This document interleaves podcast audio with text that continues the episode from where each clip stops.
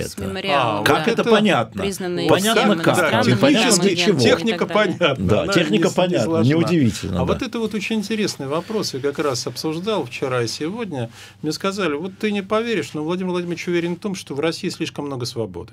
Страна слишком распущена. Слишком Распущена. распущена, да. Поэтому количество свобод надо сократить.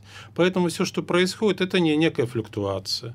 Это вполне сознательная политика, направленная на реализацию воли вождя. Ну, давайте слово вождя в кавычках. Это первое. Второе. Очень интересна тема про QR-коды.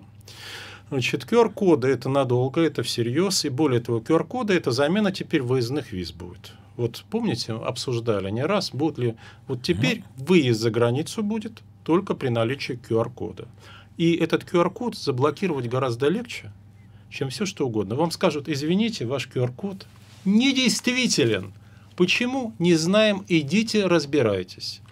Его убедили, президент Российской Федерации, что надо идти по этому пути, что тем самым будут контролироваться все передвижения, принципе, могут контролироваться таким образом расходы, и выезд за границу тоже. Прекрасная идея, он очень ею доволен. Ну, QR-коды придумали не в России вообще. А какое это имеет значение? Многое придумали не в России. Но Россия все использует на свой собственный извращенный лад. Да, ну и, извините меня, и англичане, и французы для, вводят для выезда тоже QR-коды. Ну вот, тоже поэтому, получается выездная поэтому виза. мы даже знаем людей, которые на центральных каналах будут говорить, смотрите, мы Да. идем с опозданием, Да. мы всего лишь навсего следуем мировому, мировому пути.